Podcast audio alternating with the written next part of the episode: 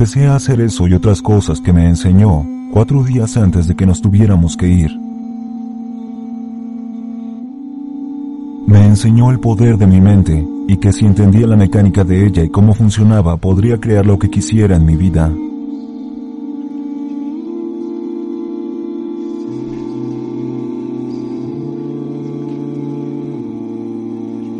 Estas herramientas increíbles han estado aquí por milenios. Los monjes las han estado usando por miles de años. No eres la mente en sí, más bien eres tu pura conciencia moviéndose entre diferentes áreas de tu mente. Entender correctamente a tu mente es ver que ésta trabaja en patrones, porque ahora mismo mi mente tiene esta forma y si yo quiero convertirme en mi próxima versión mejorada, necesito romper esta. Este molde hay que calentarlo y volverlo a remoldear. Y este proceso de romperlo, a fin de remoldearlo, es donde creo que realmente se pone complicado. Es algo doloroso. Y casi nadie quiere hacerlo, pero es muy necesario. Haciéndolo te sientes cómodo y tu mente se siente cómoda con su nueva forma de versión 2.2. Y luego para llegar a la 2.3 tienes que romper ese molde otra vez y ahí volverás a decir esto es difícil, es una porquería. Ah, creo que tengo que parar de nuevo, tengo que volver a remoldear. Eso es parte de crecer, entonces te das cuenta después de un tiempo que cada vez que te mueves a la próxima mejor versión tuya, tendrás que pasar por el proceso, reajustar todo lo que hay en tu cuerpo, al igual que los patrones en tu mente, aunque tu cuerpo y tu sistema nervioso estén cómodos con cómo es tu vida ahora. Si en realidad quieres alcanzar tu próxima versión, necesitas ajustar todo, tus músculos, tu cuerpo, tu sistema nervioso, necesitan ajustarse a esta renovada versión. Así que me enseñó cómo funciona la mente, me enseñó el poder de la afirmación y cómo al usar las afirmaciones podía crear y darle forma a mis pensamientos para atraer las cosas que quiero en mi vida.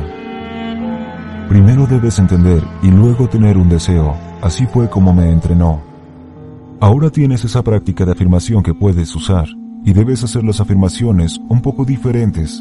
Harás tres cosas que las hagan especiales, ¿correcto? Sí, como las palabras positivas y concisas, la visualización clara y la sensación, siendo el sentimiento de sensación el componente más importante o porque sentimiento es emoción, la emoción es energía y la energía es magnética.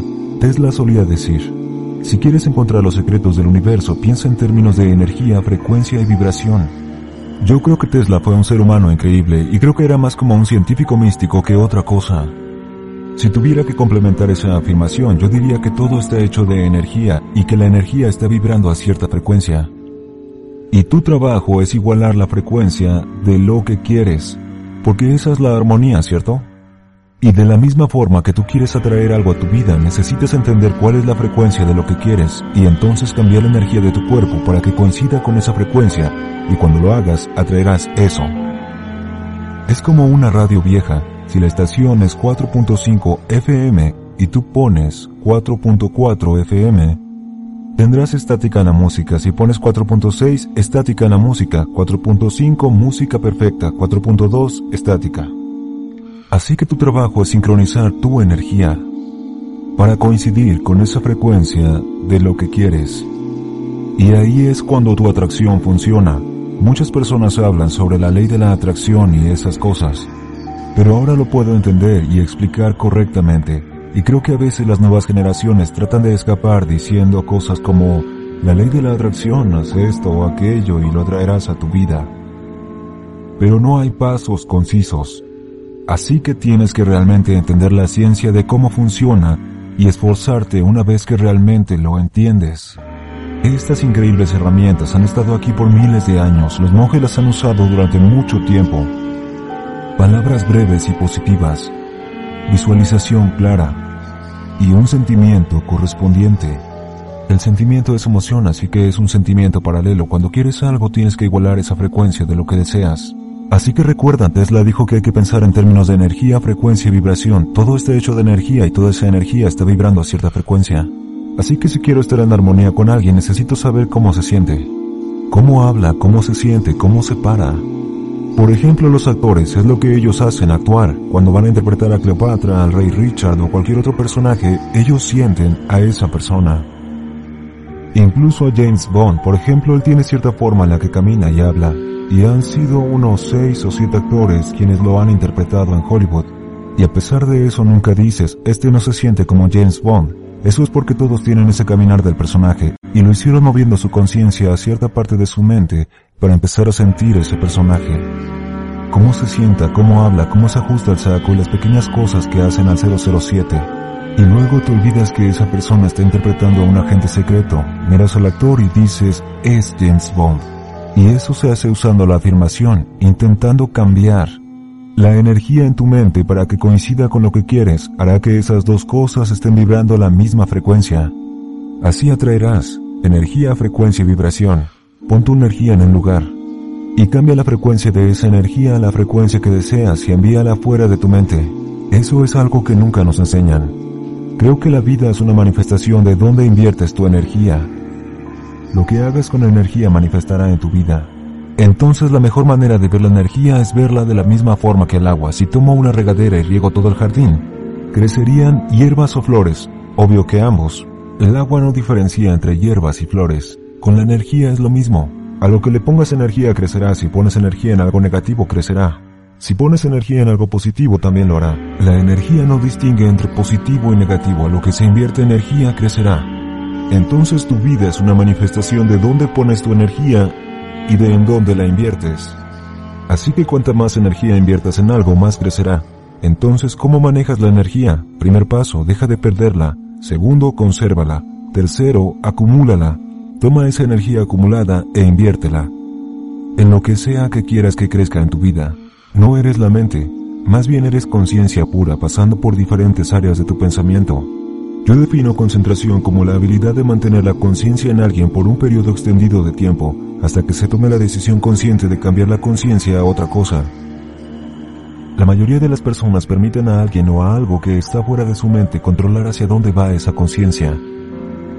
Así que si estoy hablando contigo y mi teléfono suena, mi conciencia se distrae. Si llega otra notificación, mi atención va allí.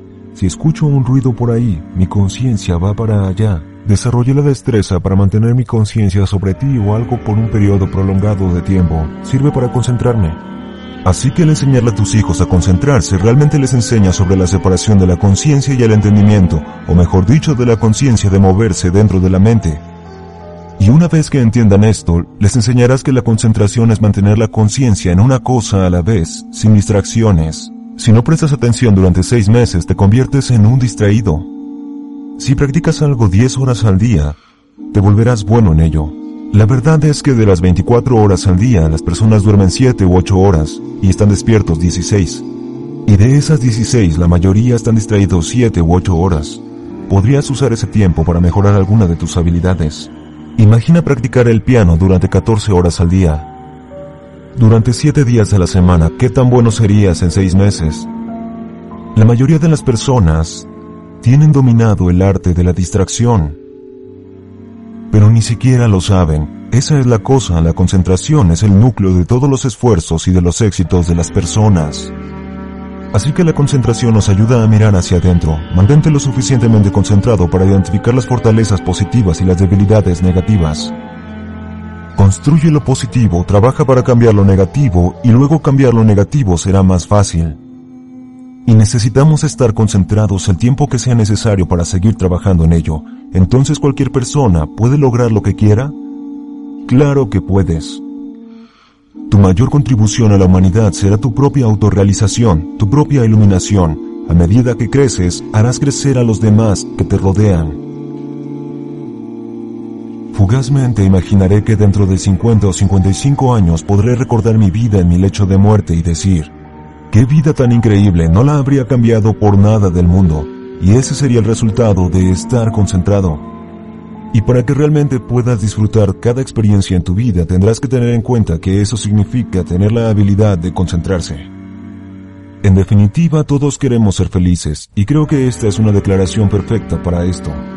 La felicidad no debe ser perseguida, no te obsesiones con ella. Prefieres seguir un estilo de vida donde el resultado de ello sea la felicidad, Así que pasa tiempo con tu familia, toma una copa de vino con alguien que te guste o amas. Lo importante es sentirte feliz.